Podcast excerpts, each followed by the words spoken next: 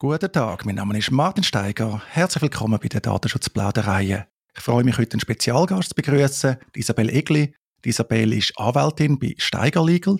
Heute soll es aber nicht um die Anwaltstätigkeit gehen, sondern Isabel, du hast kürzlich bei der Postfinance angeläutet und etwas Interessantes festgestellt. Um was geht es da, Isabel? Danke, Martin, dass ich heute dabei sein darf. Ich habe kürzlich der Postfinanz Vorsorgestiftung angerufen mit einer inhaltlichen Frage. Und wie es so ist, man wird natürlich nicht direkt mit dem Kundenberater verbunden, sondern man klickt sich via Ziffern erst einmal durch, tut sein Anliegen spezifizieren. Ich bin dann schließlich in einer Warteschleife gelandet und dort ist eine ganz interessante automatische Ansage erfolgt.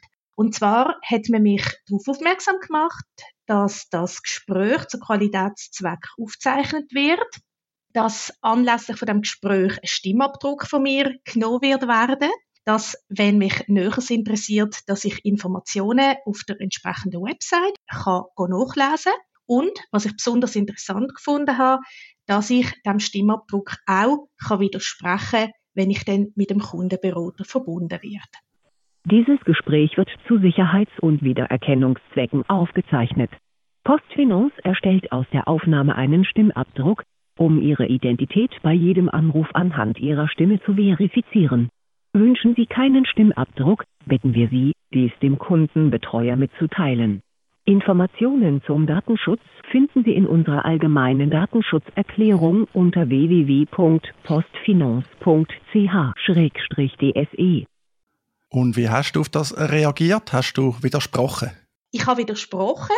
Aus dem Grund, weil in dieser Warteschlaufe hat man ja nicht sehr viel Zeit. Ich bin also nicht gerade die Datenschutzerklärung visuell nachlesen. Die Zeit hat man ja gar nicht als Kunde. Ich will meine inhaltliche Frage beantwortet haben, möglichst schnell. Und ich habe dann intuitiv den Entscheid getroffen, dem Stimmabdruck vorerst einmal zu widersprechen. Hat das gut funktioniert? Hast du einfach können sagen, guten Tag, Egli, ich habe da gehört, Stimmabdruck, ich will das nicht?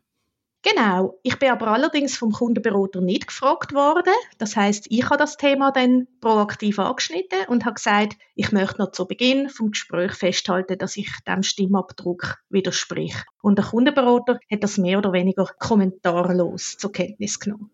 Okay, ich nehme an, das kommt nicht so häufig vor bei denen. Das Thema Stimmabdruck oder auch Voiceprint finde ich interessant, dass du das aufgebracht hast, weil eigentlich ist es schon ein älteres Thema. Mir ist das Thema vor ein paar Jahren mal begegnet, weil dort hat es eigentlich Schlagzeilen gegeben, vor allem auch, weil Swisscom den Stimmabdruck, den Voiceprint verwendet hat. Wenn es mir recht ist, haben sie dann darauf verzichtet.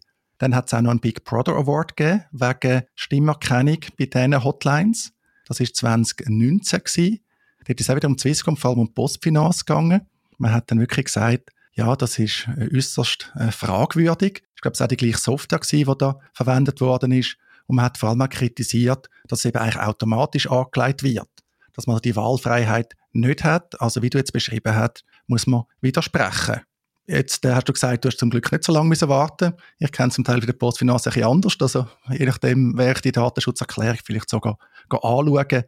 Aber was denkst du, funktioniert das, dass man da frei entscheiden in dieser Situation?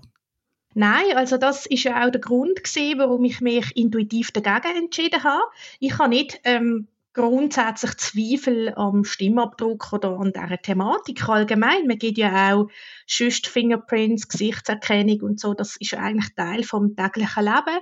Von dem her habe ich Verständnis für das Thema zur Identifikation vom Kunden. Aber was mir auch eher negativ aufgefallen ist, ist, ich habe das Gefühl, da wird man als Kunde in seiner Wahlfreiheit tatsächlich beeinflusst, weil äh, das System ist so angelegt, dass ich ja eigentlich eben in dieser Warteschlaufe erstens mal ähm, nicht viel Zeit habe, die Datenschutzerklärung nicht kann zur Kenntnis nehmen Viele Leute wissen gar nicht, um was es geht beim Stimmabdruck.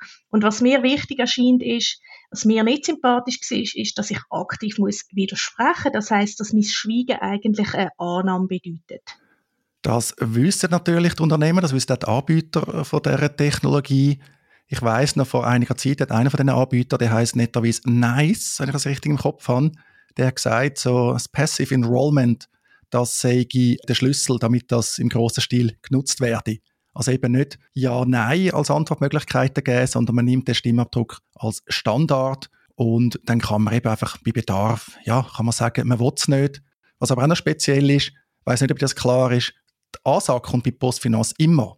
Also, auch wenn du mal gesagt hast, du willst einen Stimmabdruck nicht, du wirst immer wieder aufs Neue informiert, dass sie das können machen können. Sie sagen zwar, sie hätten den Widerspruch dann gespeichert, aber auch das ist natürlich leicht irritierend.